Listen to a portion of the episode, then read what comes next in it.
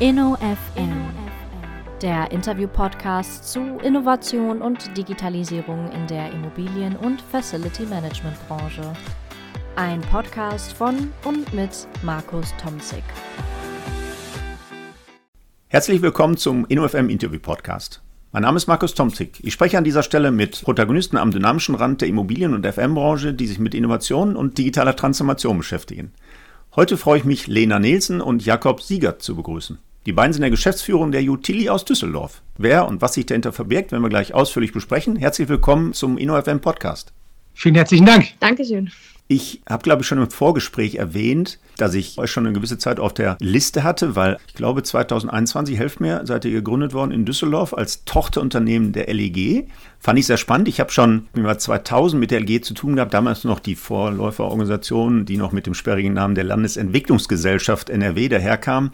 Ich hatte also schon Beziehungen und jetzt die wieder aufzugreifen, fand ich sehr spannend, vor allen Dingen mit einem solchen Thema der Plattformisierung, was in meinen Podcast-Folgen ein Dauerthema ist. Also ich freue mich sehr darauf, das Geschäftsmodell der Utility vorzustellen, so ein Stück weit in eure Welt einzutauchen, aber ich mache das immer zu Beginn einer solchen Podcast-Folge, dass ich erstmal die Person ein Stück weit vorstelle. Jakob, ich würde sagen, Ladies first, damit die Podcast-Hörer nicht nur die Utili gleich quasi näher gebracht bekommen, sondern auch euch beide als Person. Wo kommt ihr her? Wie seid ihr dann zu Utili gekommen? Seid ihr Eigengewächse der LEG oder seid ihr aus ganz anderen Kontexten? Seid ihr die Techies, die die Plattform bauen? Seid ihr vom Hintergrund BWLer, so wie ich, oder Ingenieure? Also all das ist, glaube ich, im kurzen Abriss ganz interessant auch für unsere Podcast-Hörer. Ja, dann fange ich gerne an. Lena Nelson, mein Name. Ich habe 2017 die Ausbildung zur Immobilienkauffrau damals standardmäßig auch bei der LEG angefangen, also direkt deine Frage vorweg beantwortet. Ja, Eigengewächs der LEG. Bin seit 2017 nun im Konzern und habe im Anschluss daran oder ziemlich parallel dazu am Wochenende meinen Bachelor in Real Estate gemacht. Das heißt, wohnungswirtschaftlich durchaus bewandert, würde ich behaupten. Bin aktuell noch in meinem Masterstudium. Das ist der Master in Business Administration. Den mache ich auch neben der Arbeit bei Utili noch in London ja, ja cool. um mich da genau ein bisschen breiter aufzustellen. Und bei Utili ist es eigentlich so, dass ich damals das Projekt in der Strategieabteilung der LEG begonnen habe. Das bedeutet, wir haben uns dort damals natürlich mit Digitalisierungsthemen beschäftigt, aber auch mit anderen innovativen Themen habe dann dort das Projekt gestartet mit damaligen Kollegen der Strategieabteilung und ja, nach den ersten Tests, die sehr erfolgreich waren und der Verprobung der ersten Geschäftsidee, haben wir uns dann, wie du eben richtig gesagt hast, ähm, Ende 2021 dazu entschieden, das Ganze auszugründen und seit dem 1.3.2022, wo wir auch Geschäftstätigkeit aufgenommen haben, bin ich eine der Geschäftsführerinnen von Utili und kümmere mich um das operative Geschäft, um den Plattformausbau und ein bisschen um die Technik und alles das, was dort rundherum so anfällt. Ja, spannend. Du gestattest mir zwei Nachfragen. Erstmal habe ich euch ja Utili, nein, du sprichst es Utili aus und ich habe äh, Utili, ne, wie habe ich gesagt? Ich glaube, du hast schon ganz richtig gesagt. Ja. Also Utili ist schon richtig, ja. Okay, ja, wunderbar. Und dann spannend finde ich den Master in England. Warum gerade in England einen solchen Master? Ist das ein Präsenzstudiengang oder ist der rein virtuell? Tatsächlich eine Mischung. Also es ist äh, teilweise vor Ort in London, teilweise aber auch in deutschen Großstädten. Liegt daran, dass ich damals während der Ausbildung schon quasi einen internationalen Ausbildungsabschluss dort an dieser Uni gemacht habe. Da gibt es so eine Kooperation mit der AHK. Ah. Und ja, das eigentlich ganz spannend fand, das Ganze noch ein bisschen zu internationalisieren und dann entsprechend mich für den Master im Ausland entschieden habe. Hm, ja, cool. Ja, Jakob, du auch ein LEG-Eigengewächs? Nein, ich bin keins. Ich bin Jakob Siegert.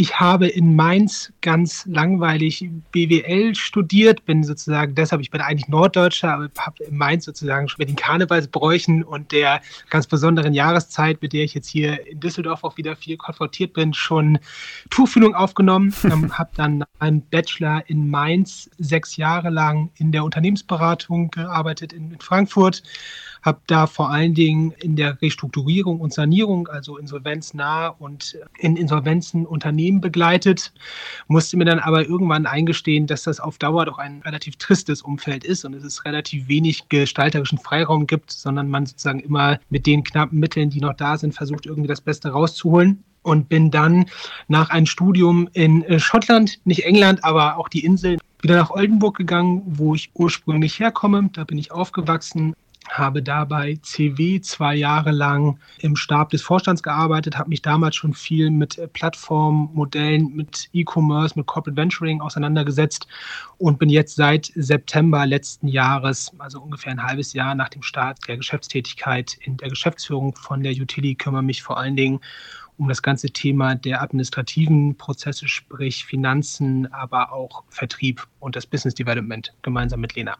Ja, cool. Wir werden gleich noch ein bisschen ausführlicher zu eurem Team kommen und auch zu der Frage, wie sieht euer eigenes Ökosystem aus? Das ist immer ganz spannend, ne? wie so die Eigenentwicklung auch der Technologie aussieht. Aber ich glaube, wir sollten uns durchaus die Zeit nehmen, noch ein Stück weit mal die LEG vorzustellen. Ich hatte ja gerade gesagt, bei mir noch ganz anders auf dem Schirm gewesen als Landesentwicklungsgesellschaft. Da gab es ja seinerzeit, glaube ich, ein IPO. Ihr seid anders aufgestellt heute. Ich glaube, wir sollten uns tatsächlich die Zeit gönnen, der Hörerschaft kurz mal die LEG vorzustellen. Ganz kurz nur, denn ich glaube, das ist ja einer der Player im Wohnungswirtschaftlichen. Mein Podcast ist auch, nicht nur, aber auch ja für die Wohnungswirtschaft. Aber ich glaube, allen Hörern wird es nicht schaden, wenn wir noch mal ein, zwei Sätzchen zur LEG verlieren. Ja, das können wir gerne machen.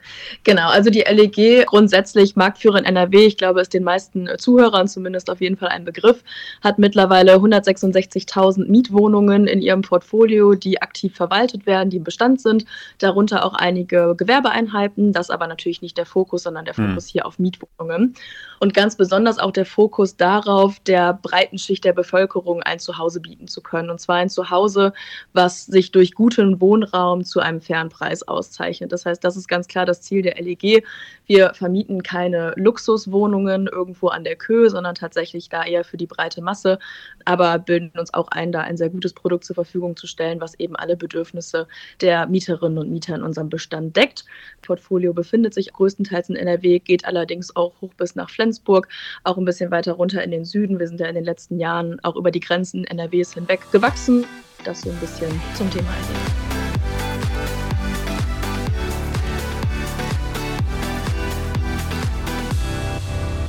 Ja, dann lass uns doch mal wirklich zu der Utility kommen. Vielleicht so einen kleinen Elevator-Pitch. Wir haben angedeutet in der Anmoderation, es geht um Plattformisierung, es geht um Wohnungswirtschaft. Jetzt sollten wir mal die Katze aus dem Sack lassen. Was verbirgt sich hinter eurer digitalen Plattform tatsächlich? Ja, eine sehr berechtigte Frage. Vielleicht, um das einmal vor die Klammer zu ziehen, wenn wir über Immobilienpflege und um die Leistung reden, die wir über Utility abdecken, reden wir immer von grün, grau, weiß. Das heißt, wir reden über Grünflächenpflege, das heißt klassisch Heckenschnitt, Rasenpflege, all sowas, Grauflächenpflege im Sinne von beispielsweise Wegereinigung, aber auch Treppenhausreinigung, Kellerreinigung und weiß alles das, was uns in den letzten Monaten auf Trab gehalten hat, und zwar Winterdienst, also ja, ja. Streuen und Kontrollfahrten. Wir haben mit Utili diesen kompletten Bereich der Immobilienpflege uns getraut, radikal neu zu denken. Und wir haben ein Ökosystem entwickelt, das sowohl Eigentümern und Eigentümerinnen, Dienstleisterinnen und Dienstleisterinnen, aber auch vor allen Dingen den Mieterinnen und Mietern Zugang zu den Leistungen ihres Wohnumfeldes oder ihres Bestandes gibt, die sie brauchen und jederzeit alle Informationen über diese Leistungen in, in ihrem Bestand gibt.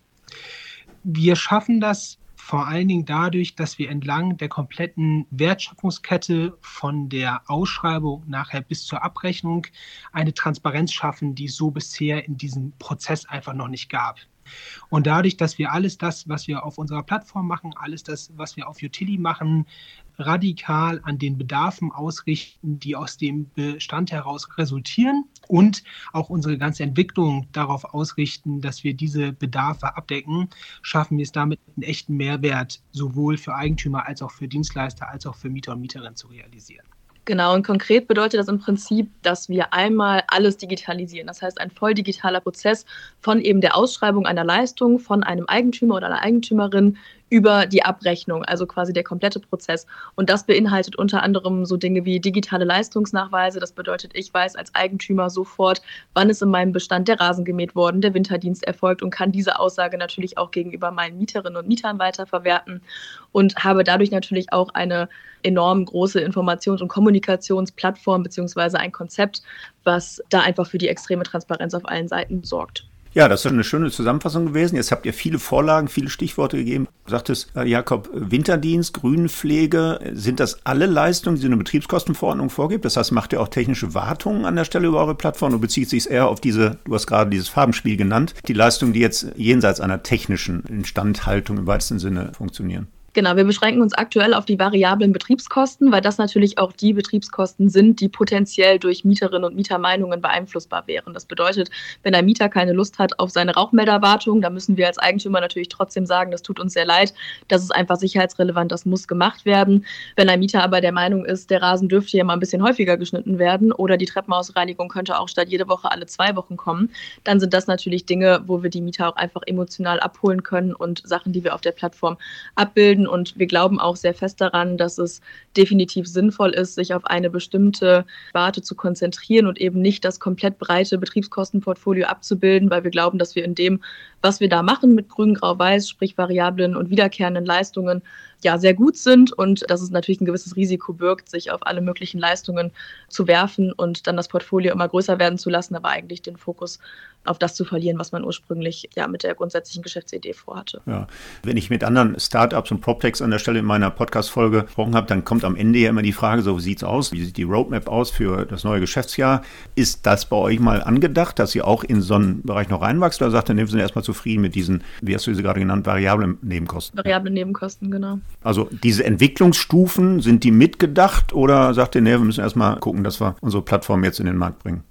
Wir würden das, glaube ich, beide nicht ausschließen für die Zukunft. Es ist aber so, dass das Kernprodukt, was wir haben, noch ganz viel Raum gibt, um den Prozess für diese variablen Betriebskosten zu optimieren. Ja. Wenn ich in die Zukunft gucke, wenn ich in die nächsten zwölf Monate, in die nächsten 24 Monate gucke, natürlich neben der Vertriebs- und Wachstumsarbeit kreisen unsere Gedanken vor allen Dingen darum zu sagen, wie können wir das eigentlich noch intelligenter machen? Also wie können wir noch besser wissen, wann es eigentlich wo schneit?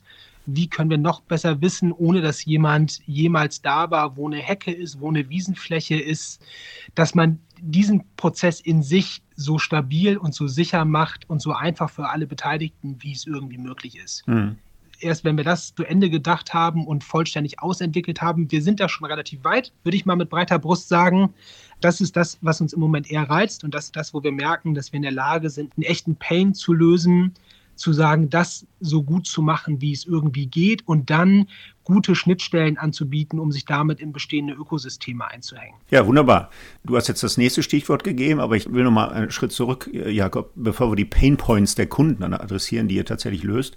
Wie sieht jetzt euer Team aus? Also wie sieht so ein Team der Utili aus? Wie sieht auch euer Ökosystem aus bei der Entwicklung solcher technischen Lösungen? Nehmt uns mal mit, wie so der Stand da bei euch ist. Also eine Plattform, ist das eine Eigenentwicklung? Habt ihr da Partner mit an Bord geholt? Das ist ja auch mal ganz spannend, wenn man so guckt, ne, ihr habt uns gerade mitgenommen, wo ihr herkommt, aus welcher Ursprungskompetenz ihr zu Utility gestoßen seid, aber da wird es im Zweifel auch welche geben, die ein bisschen IT-affiner oder noch IT-affiner, das will ich gar nicht abwertend gemeint wissen, äh, sondern noch IT-affiner, so einen richtigen Techie mit an Bord holt.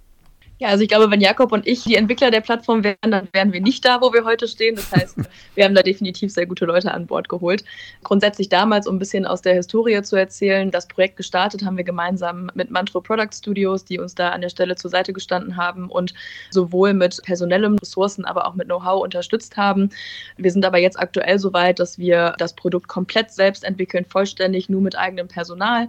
Das heißt, wir machen die Entwicklung komplett selbst mit unseren Entwicklern und wir haben auch das restliche Team komplett bei uns in-house, was sich um die Themen Business Development bewegen. Das heißt, die Stimme der Kunden einfangen, schauen, was wollen unsere Kunden eigentlich. Wir haben das klare Ziel, das Produkt so kundenzentriert wie eben möglich aufzubauen, um natürlich den Marktbedarf da zu treffen und ja auch so ein bisschen beide Seiten zu berücksichtigen. Weil man muss sich das ja so vorstellen, wir als Plattform bewegen uns ja zwischen drei verschiedenen Parteien, also einmal zwischen den Eigentümern und den Mietern natürlich, aber auch zwischen Eigentümer und Dienstleister.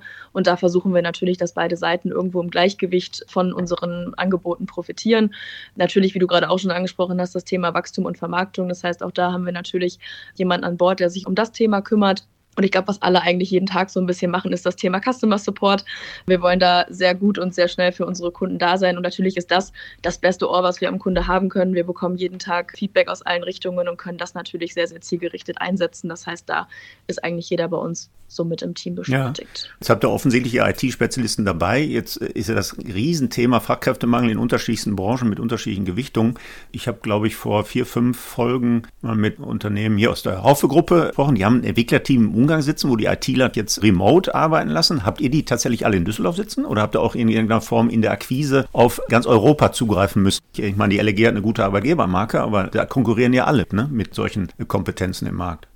Ja, das stimmt. Also natürlich ist es jetzt nicht so einfach, Entwickler zu finden. Das wäre gelogen, wenn wir das sagen würden. Also es ist jetzt auch nicht so, als würden wir eine Ausschreibung starten und wir hätten sofort 15 Entwickler, die sich händeringend um uns reißen. Nichtsdestotrotz haben wir alle Entwickler nicht in Düsseldorf, aber zumindest in Deutschland sitzen. Die sind äh, etwas verteilt, arbeiten also auch alle vollständig remote.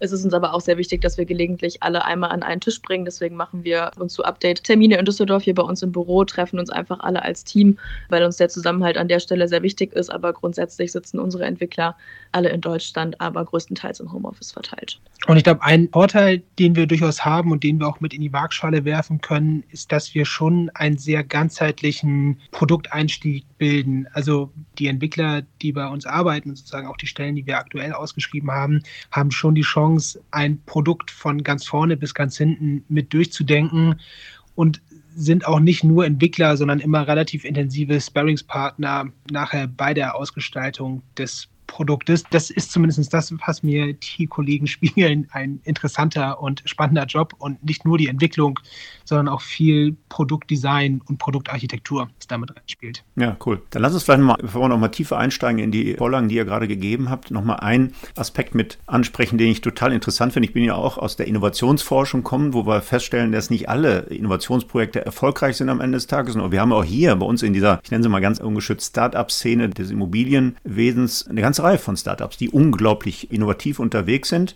Nicht alle sind erfolgreich und es gibt natürlich auch Unterschiede zwischen dem klassischen Startup auf der grünen Wiese und einem, ich nenne euch mal Corporate Startup.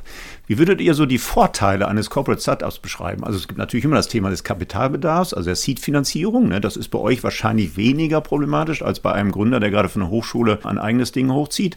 Wir haben aber auch die Frage der Konkurrenz zwischen bestehenden Abteilungen und einem Geschäftsmodell dieses Corporate Startups. Also gibt es ja für und wider. Wie, wie würdet ihr die Situation beschreiben? Die Vorteile eines Corporate Startups unter der Hand einer LEG?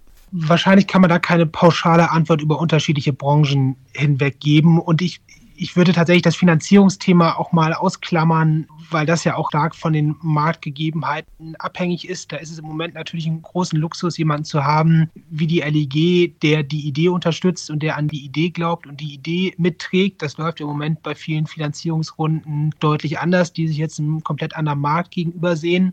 So jemanden wie die LEG und das Netzwerk in dieser Branche die sehr vernetzt ist und die, die sehr viel miteinander spricht, im Rücken zu haben, ist für uns ein ganz, ganz großer Vorteil allein schon, weil wir unglaublich viel dadurch lernen können, dass wir ganz genau hingucken dürfen. Es ist immer gar nicht so sehr das, was einem jemand bereit ist, stundenlang zu erzählen oder man ganz oft nachfragt, was einem irgendwie erzählt wird, sondern allein nur das, was man sieht, wenn wir uns daneben setzen und sagen, so, wie läuft das denn im Moment? Ja? Mhm. Wie macht ihr das? Und was davon funktioniert eigentlich gut und was davon funktioniert eigentlich nicht gut? Und wenn man die Chance hat, hier mit den Mieterinnen und Mietern in den Austausch zu gehen und sagen, Mensch, was würdest du dir eigentlich wünschen? Was ist aus deiner Sicht denn im Moment echt wünschenswert, damit du irgendwie noch ein besseres Zuhause hast? Und das ist ein ganz, ganz großer Vorteil, von diesem Know-how zu profitieren und auch von dem Netzwerk zu profitieren.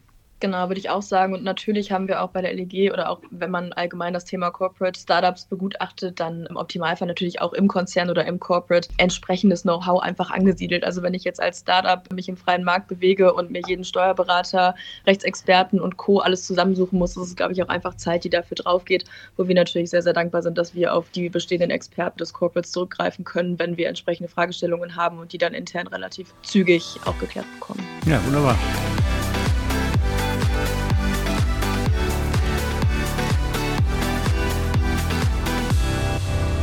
Dann lass uns doch mal zu dem gerade angedeuteten Dreieck kommen. Lena, du hast gesagt, ihr habt unterschiedliche Kundenperspektiven. Einmal die Bestandshalter auf der einen Seite, aber dann natürlich auch die Dienstleister, die diese äh, Themen wie Winterdienst, Grünflächenpflege macht. Wie sehen jetzt eure Kunden aus? Ihr seid im letzten Jahr, was habt ihr gerade gesagt, 2021 gegründet, 22 an den Markt gegangen. Wer sind jetzt eure Kunden, die ihr dann über eure Plattform matcht und diesen gerade angedeuteten Workflow automatisiert? Wir haben auf beiden Seiten eine sehr, sehr heterogene Kundenstruktur. Also wir haben sowohl bei den Eigentümern beziehungsweise bei den Bestandshaltern kleine Wohnungsverwaltungsgesellschaften, kleine Investmentgesellschaften, die Bestände halten im Privat- oder im Gewerbebereich bis hin zu Unternehmen von der Größe der LEG. Ganz ähnlich spiegelt sich das wieder auf der Dienstleisterseite. Also auch da gibt es ein Personenbetriebe, die sich teilweise erst mit dem Zuschlag eines Auftrages auf Utility getraut haben, in die Selbstständigkeit zu gehen, ah, bis ja. hin zu den ganz großen Namen des Facility Managements, die auch bisher an Ausschreibungen und an Beständen dieser Größe mitgearbeitet haben.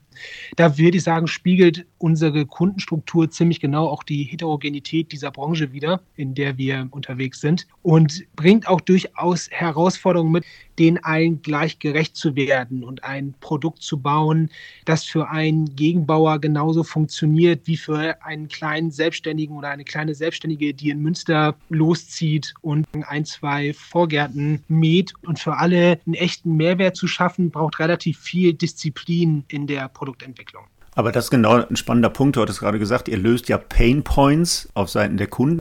Aber bei der Einführung einer solchen Plattform werden auch neue Pains entstehen. Also Gegenbau hat andere Anforderungen an einen solchen Prozess wie ein, ein Mannunternehmen, der froh ist, wenn er von der Rechnungsstellung entlastet wird. Aber Gegenbauer muss im Zweifel den gesamten Workflow in ihr ERP-System überführen, um nicht Doppelarbeit zu haben. Das heißt, wir haben eine relativ hohe Heterogenität und zwar auf beiden Seiten. Also auch Bestandshalter haben ja nicht den Kunden. Da ist ja die Klientel an der LEG auch nicht so homogen, dass man das alles über einen Kamm scheren kann. Also bleiben wir zunächst mal bei den Painpoints. Welche Painpoints konkret nehmt ihr jetzt euren Kunden auf diesen beiden Marktseiten ab, dass eine solche Plattform zur, ja, ich sag mal, Netto-Vorteilsposition, die müssen mit einer Netto-Vorteilsposition, mit einem wirklichen Nutzenversprechen gelockt werden? Wo sind die Painpoints, die ihr angeht? Ein bisschen philosophisch würde ich sagen, dass im Moment alle den Painpoint haben, dass sie viel Arbeit und Aufwand in etwas stecken, das im besten Fall nicht schlecht läuft. Also der Bereich der Immobilienpflege, wie wir ihn abdecken, ist in den Bestandsprozessen sowohl bei den Eigentümern und Eigentümerinnen als auch bei den Dienstleistern und Dienstleisterinnen fast nicht in der Lage, egal wie viel Arbeit ich da reinstecke, dass es jemanden richtig zufrieden macht. Denn es fällt im besten Fall nicht negativ auf. Im besten Fall beschwert sich keiner über die Gartenpflege, die ich erbringe im Bestand und im besten Fall beschwert sich kein Mieter über seine Nebenkosten. Aber es gibt keine Chance, das irgendwie gut zu machen. Und die Gründe dafür sind ganz unterschiedlich. Ich würde mal ein paar Sätze zu den Eigentümern sagen und Lena dann vielleicht zu den Dienstleistern. Ja, gerne. Als Eigentümer, das ist zumindest die Erfahrung, die wir in den Gesprächen machen, bin ich heute ganz oft überhaupt nicht in der Lage, die beste Lösung für meinen Bestand zu wählen. Und das liegt vor allen Dingen daran, dass die Prozesse, die teilweise einfach noch hoch manuell sind und die sehr, sehr hohe Aufwände mit sich bringen, also sprich, ich schicke Excel-Listen raus mit Bestandlisten, auf die sich dann einer mit Preisen bewirbt, da macht es einfach einen riesen Unterschied, ob ich da nachher fünf Antworten von fünf ganz großen Dienstleistern drauf bekomme oder ob ich darauf 500 Antworten bekomme, weil ich meine Lose in kleine regionale Pakete aufteile. Das heißt, auch wenn ich heute der Meinung wäre, eigentlich wäre es ganz gut, wenn ich nicht nach Postleitzahlengebieten ausschreibe, sondern nach Städten ausschreibe, weil ich damit kleinere regionale Anbieter bekomme, die ihre Touren besser planen können, die, wenn es schneit, einfach schneller unterwegs sind, kann ich das oft administrativ gar nicht, weil das bei mir in meinem Unternehmen zu so viel Mehraufwand führen würde, dass das nicht gerechtfertigt wäre, das zu tun. Mhm. Und wir geben den Eigentümern eigentlich unternehmerische Freiheit mit dem, was wir machen, weil wir sagen, du kannst dich darauf konzentrieren, die für dich beste Lösung zu finden und die für deinen Bestand beste Lösung zu finden. Ob das nachher heißt, du beauftragst einen Dienstleister, du beauftragst fünf oder zwanzig, ist komplett egal, weil der Prozess, der Mehraufwand ist nichtig, den gibt es nicht mehr, weil wir es komplett digitalisiert haben und diesen Mehraufwand mit dem, was Utili als Dienstleistung bringt, nachher negieren. Genau, und eigentlich gleiches gilt für die Dienstleister. Da nochmal natürlich sehr, sehr unterschiedlich anhand der Größe. Also erstmal der erste Punkt, den Jakob angesprochen hat. Im besten Fall gibt es keine schlechte Presse, sagen wir mal so. Das heißt, im besten Fall beschweren sich keine Mieter, die Arbeiten werden ausgeführt, die Rechnung wird bezahlt und alles ist super und die beiden Parteien sind entsprechend zufrieden. Mhm. Aber so wirklich einen richtigen Mehrwert für einen Dienstleister gibt es da ja nicht. Und auf einer Plattform transparent zu haben, der Bestand XY findet Dienstleister XY wahnsinnig gut, er bekommt total gute Bewertungen, gutes Feedback, der erbringt immer pünktlich seine Nachweise, was wir ja sehr gut nachvollziehen können, entsprechend durch die digitalen Nachweise, eben angesprochene Transparenz, haben wir auch die Möglichkeit, den Dienstleistern eine Plattform zu geben, wo sie entsprechend auch erstmals positives Feedback aus der Community, sage ich jetzt einfach mal, bekommen kann. Also sowohl von Eigentümern als auch Vermietern, was natürlich auch bei weiteren Ausschreibungen total von Vorteil sein kann. Und ich glaube, gerade das Thema Ausschreibungen ist auch was, was auf jeden Fall aktuell ein Pain für manche Dienstleister ist. Natürlich haben Branchengrößen und sehr große Dienstleistungsunternehmen die Möglichkeit, mit Kunden wie der LEG oder auch anderen großen Eigentümern zusammenzuarbeiten für kleine Unternehmen, wie gerade eben gesagt, die sich aus einer oder zwei Personen heraus gründen und die vielleicht auch gar nicht mehr als fünf Personen haben, die haben bis dato gar nicht unbedingt die Möglichkeit, sich bei einer LEG oder auch bei anderen Wohnungs- und Eigentumsgesellschaften, die sehr große Bestände haben, überhaupt zu bewerben. Also die finden da meistens keine Connections hin. Da wird man relativ schnell abgewimmelt, auch gerade aus den Gründen, die Jakob genannt hat, weil es administrativ gar nicht möglich ist, diese ganzen kleinen Unternehmen überhaupt in den Prozessen unterzubringen. Und da ist es natürlich auch so, dass wenn wir als Utility die Möglichkeit bieten, auf kleine Lose sich zu bewerben, sich einfach auf der Plattform herumzutreiben und einfach einen zentralen Zugang zu haben für, ja, ich sag mal, lukrative Verträge, dann ist es natürlich was, was kleinen Dienstleistern extrem zugutekommt. Natürlich auch ein bisschen für eine Heterogenisierung des Marktes sorgt an der Stelle. Das heißt, es gehen halt eben nicht mehr alle Aufträge verteilt an fünf große, sondern natürlich eher an mehrere Unternehmen. Aber das ist auch genau eins unserer Ziele, die wir da verfolgen, entsprechend auch den kleinen Unternehmen eben den Pain zu lösen, überhaupt einen Marktzugang zu haben. Ja, der Jakob holt Luft und darf da gleich noch was ergänzen. Nur, du hast ja gerade schon gesagt, wir haben die Herausforderung zwischen den Großen und Kleinen, die Anforderungen quasi auszuloten. Jetzt habt ihr Gegenbauer erwähnt. Ich habe auch gelesen, also mit denen zusammenarbeitet. Jetzt haben die andere Anforderungen als der Zwei-Mann- und Ein-Mann-Betrieb. Muss Gegenbauer sich dann in Düsseldorf und in anderen Städten quasi punktuell da nochmal bewerben, weil sie eben nicht für Nordrhein-Westfalen einen Deal aushandeln können mit der LEG? Grundsätzlich sind wir der festen Überzeugung, dass durch das Produkt, was ja einen sehr ganzheitlichen Ansatz verfolgt, wir eigentlich für jeden zumindest punktuellen Mehrwert liefern. Das heißt, wenn jetzt ein Kleiner natürlich noch überhaupt keine digitalen Prozesse hat, dann kann er sich auf das Tool werfen, hat von vorne bis hinten alles digitalisiert.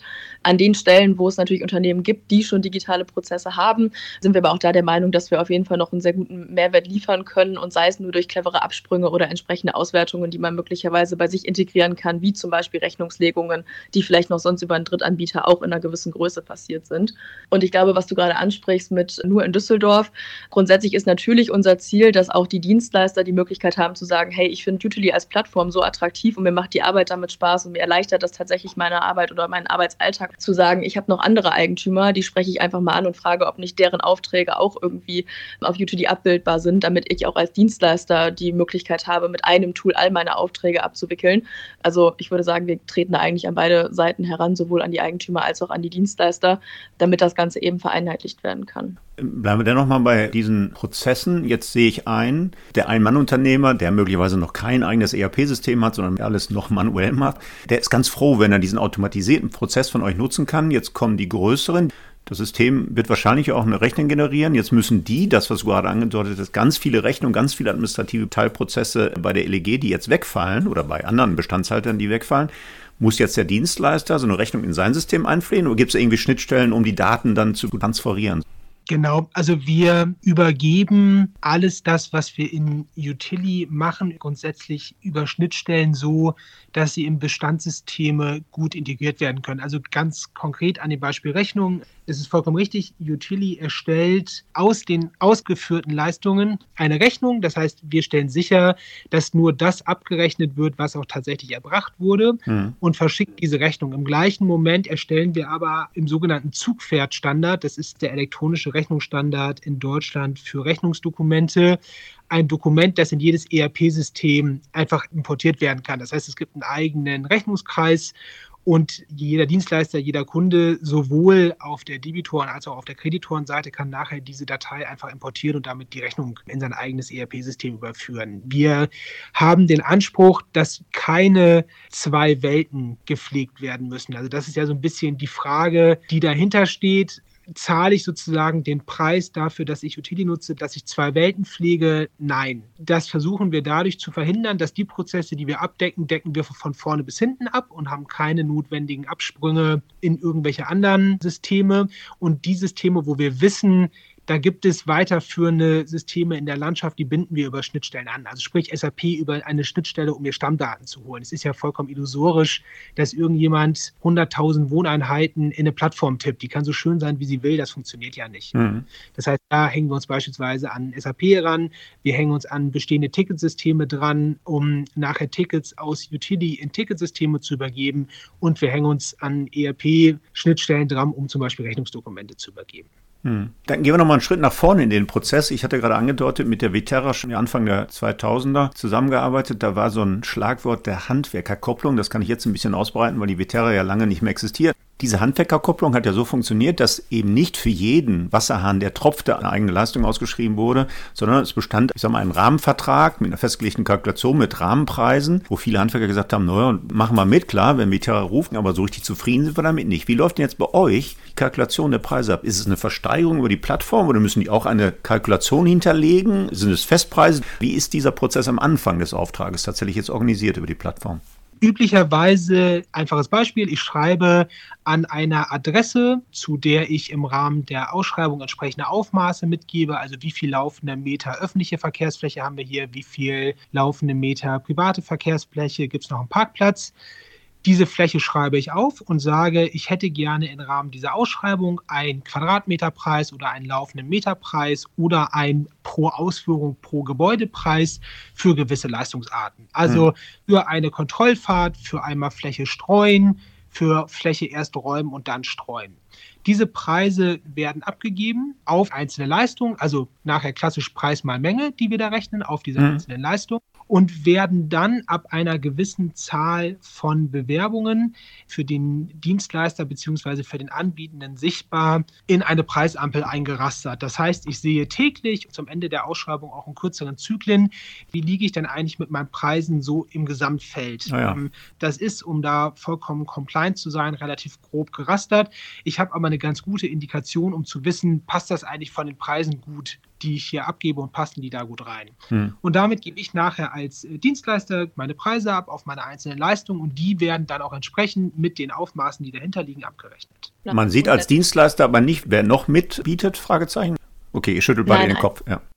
nein, das sieht man natürlich nicht. Auf der Eigentümerseite sieht das so aus, dass wir einen Preisspiegel ausgeben, wo nachher die Angebote entsprechend verglichen werden können. Aber wir sprechen nicht über die Vergabe von Rahmenverträgen, aus denen dann unendlich viel abgerufen werden kann, sondern es sind tatsächlich dann, wenn man so möchte, Einzelbeauftragungen an verschiedenen Adressen, wo man natürlich auch über verschiedene Funktionen der Plattform noch Objekte im Zweifel hinzufügen oder auch wieder herausnehmen kann, wenn dem so ist. Wir müssen natürlich die Option geben, falls Objekte beispielsweise verkauft werden, Mengenmehrungen oder Minderungen in den Verträgen Verträgen abzubilden.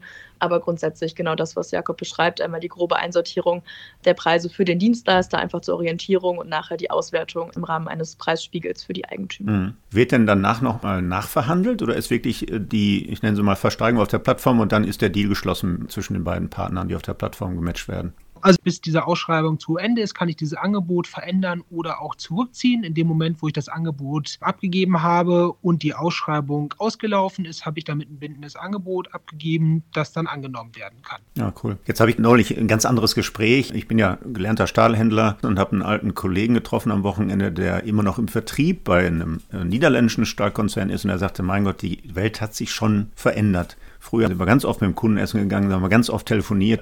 Sagte immer, zum Geburtstag habe ich einen Auftrag bekommen. Klar, jetzt sprechen wir über Compliance, ein ganz anderes Thema, aber der sagte, die Aufträge wurden mündlich, manchmal fernmündlich, aber vielfach persönlich ausgehandelt. Jetzt ist eure Plattform ja ganz anders aufgebaut. Gibt es da von Seiten der Dienstleister mal Kommentare? Na, Gürtel, jetzt laufen wir über so eine formalisierte Plattform. Jetzt haben wir ja keine Möglichkeit mehr, den persönlichen Kontakt mit dem Einkäufer auf wohnungswirtschaftlicher Seite zu nutzen und nicht nur den Preis, sondern wirklich auch andere Themen, also weichere Faktoren in so einer Auftragsvergabe zum Zug kommen, weil nur der Preis ist ja nicht immer entscheidend. Also meine, es geht um Zuverlässigkeit, es geht um lange vertrauensvolle Zusammenarbeit in der Region, wo man sagen, mit denen kann ich da zusammenarbeiten, das hat immer funktioniert und so weiter. Das fällt doch jetzt über so eine Plattform weg. Gibt es Dienstleister, die sagen, na, da fühlen wir uns gar nicht so wohl auf so einer Vergabeplattform? Ich glaube, was wir einmal dazu sagen müssen, ist, dass wir natürlich auch nicht nur einen Preisspiegel auswerfen, sondern auch Qualitätsmerkmale mit abbilden. Ah, ja. Also das ersetzt natürlich, möchte ich jetzt nicht sagen, den persönlichen Kontakt, den man vielleicht mit jemandem hat, den man schon seit 40 Jahren kennt, in der gleichen Branche arbeitet und sich mal gelegentlich auf einen Kaffee trifft. Grundsätzlich ist es aber so, dass natürlich nicht nur diese Preisampel entscheidet. Das bedeutet also, wenn ich als Dienstleister jetzt sehe, meine Preisampel ist auf Rot, sprich meine Preise sind grundsätzlich teurer als die des anderen äh, Schnitts, die sich beworben haben, ist das nicht automatisch ein Ausschluss aus dieser Ausschreibung ganz und gar nicht. Es gibt auch Eigentümer, die sagen, mir ist die Qualität deutlich wichtiger als nachher der Preis und ich bin auch gerne bereit dafür, vielleicht irgendwie 10 Prozent mehr im Preis zu bezahlen. Das bedeutet, neben dem Preisspiegel auch eine Art Qualitätsauswertung, wo wir verschiedene Faktoren, die auch eigentümerspezifisch sein können, eben auswerten, was den Unternehmen wichtig ist, zum Beispiel Subunternehmerquote oder wie viele Leute sitzen im Büro und wie viele sind vor Ort tätig, dass man einfach so verschiedene harte Faktoren entsprechend auswerten kann. Aber wir haben dort auch Kommentarfelder, wo die Eigentümer selbst hinterlegen können. Mit der Firma haben wir seit x Jahren gut zusammengearbeitet. Das ist was, was sehr gut funktioniert hat, wo wir wenig Einsprüche hatten oder ähnliches, die man dann auch im Rahmen der Auswertung natürlich manuell berücksichtigen muss. Aber die Vergaben finden tatsächlich auch seitens der Wohnungsunternehmen manuell statt. Das heißt, es wird jetzt nicht unbedingt ausgewertet, automatisiert. Das ist der der beste Preis und der wird vergeben. Das ist nicht so. Das heißt, es hat immer noch eine menschliche Komponente nachher im Endeffekt, die Entscheidungsmacht über Preis und Qualität. Hm. Ja, cool. Das beantwortet auch die Frage, die ich ja noch auf dem Zettel hatte, dass ihr euch nicht nur als Vergabeplattform, sondern auch als Qualitätsmanagementplattform versteht. Die hast du damit beantwortet oder verbirgt sich da noch mehr hinter als das, was du gerade an Kriterien genannt hast? Ich glaube, dieses Thema Qualität und Qualitätsmanagement zieht sich eigentlich als Klammer um all das rum, was wir tun. Und zwar auf ganz, ganz vielen Ebenen. Also sowohl von unserem Produkt her, das im Kern einer der ersten Gedanken war, es kann nur das ausgeschrieben werden, was tatsächlich sauber geklärter Bestand ist. Es kann nur das beauftragt werden, was ausgeschrieben wurde. Es kann nur da eine Leistung erbracht werden, wo auch eine Leistung beauftragt wurde, und zwar genau diese Leistung. Und am Ende kann nur das abgerechnet werden, was auch tatsächlich als Leistung erbracht wurde. Also rein vom Produktdesign her stellen wir schon mal eine sehr hohe Qualität des Services in sich da und Geschlossenheit in sich. Aber wir schaffen natürlich auch von jeder einzelnen Leistungsausführung im Bestand eine komplett neue Ebene der Qualität. Einfach weil wir eine Transparenz darüber schaffen, war da gerade jemand, hat er was gemacht, war das tatsächlich so, wann hätte der da sein sollen.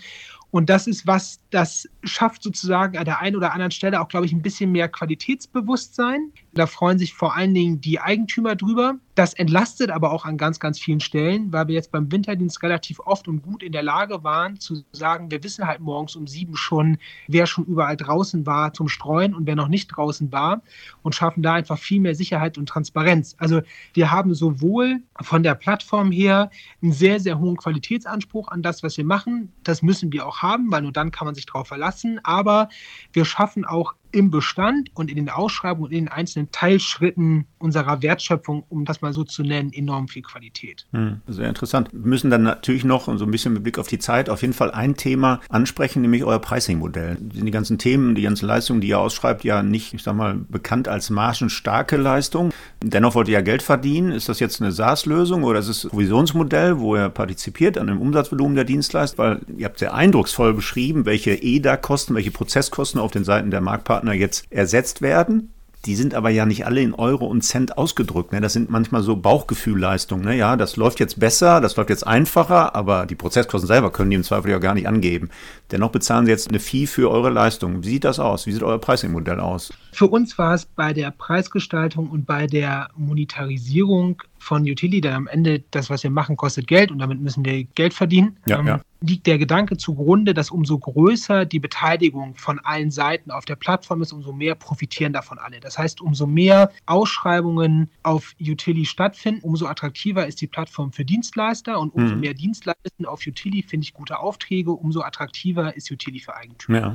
Das heißt, bei uns bezahlt niemand Geld, der kein Mehrwert, sprich kein Auftrag aus der Plattform zieht. Das heißt, die Nutzung von Utility ist vollkommen kostenlos. Wir nehmen eine Provision auf die Aufträge, die wir vermitteln, aber auch tatsächlich dann nur auf den geschlossenen Auftrag. Also mhm. es ist nicht so, dass ich, um an einer Ausschreibung teilzunehmen, Geld bezahle und wenn ich es dann ah, nicht ja. gewinne, dann halt mein Problem.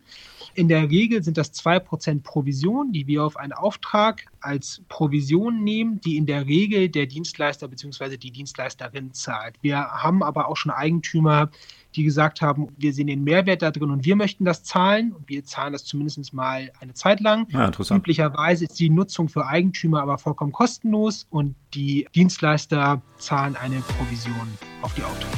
Ja.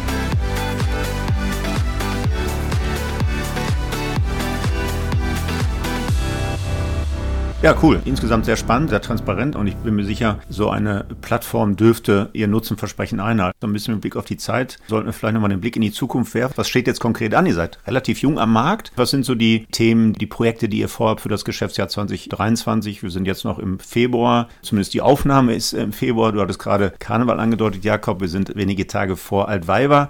Lena ist schon ganz unruhig auf ihrem Stuhl. Sie lacht jetzt. Also ich bin jetzt kein Karnevalist.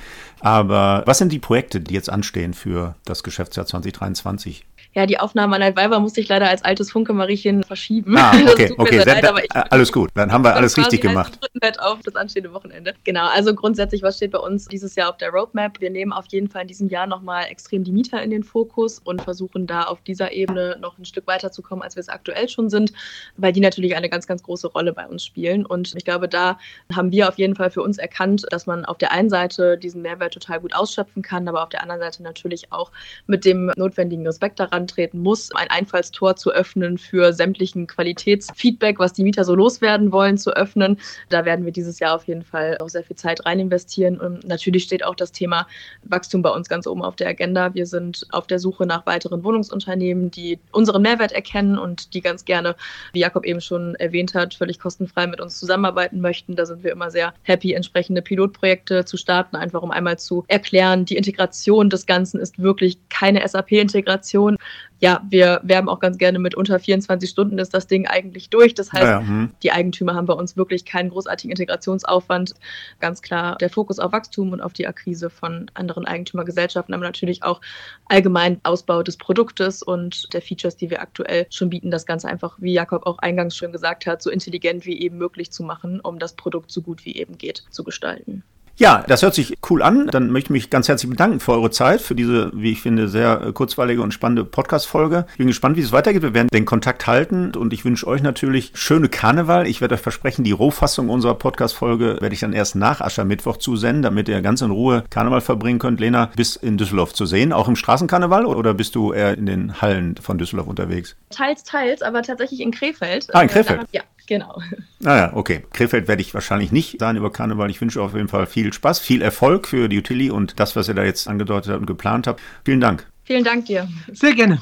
Das war der InnoFM Podcast mit Lena Nielsen und Jakob Siegert von der Utili GmbH. Wir hören uns wieder in 14 Tagen. Am besten gleich auf einer der üblichen Plattformen wie Spotify, Apple Podcast, sagen wir noch, iTunes, Deezer, Soundcloud und vielen mehr abonnieren und dann wird Ihnen die nächste Folge an einem Freitag um 8 Uhr gleich angezeigt. Bis dahin wünsche ich Glück auf und bleiben Sie schon gesund. InnoFM. Das war der InnoFM Interview Podcast von und mit Markus Tomzig. Alle zwei Wochen freitags, überall dort, wo es Podcasts zu hören gibt.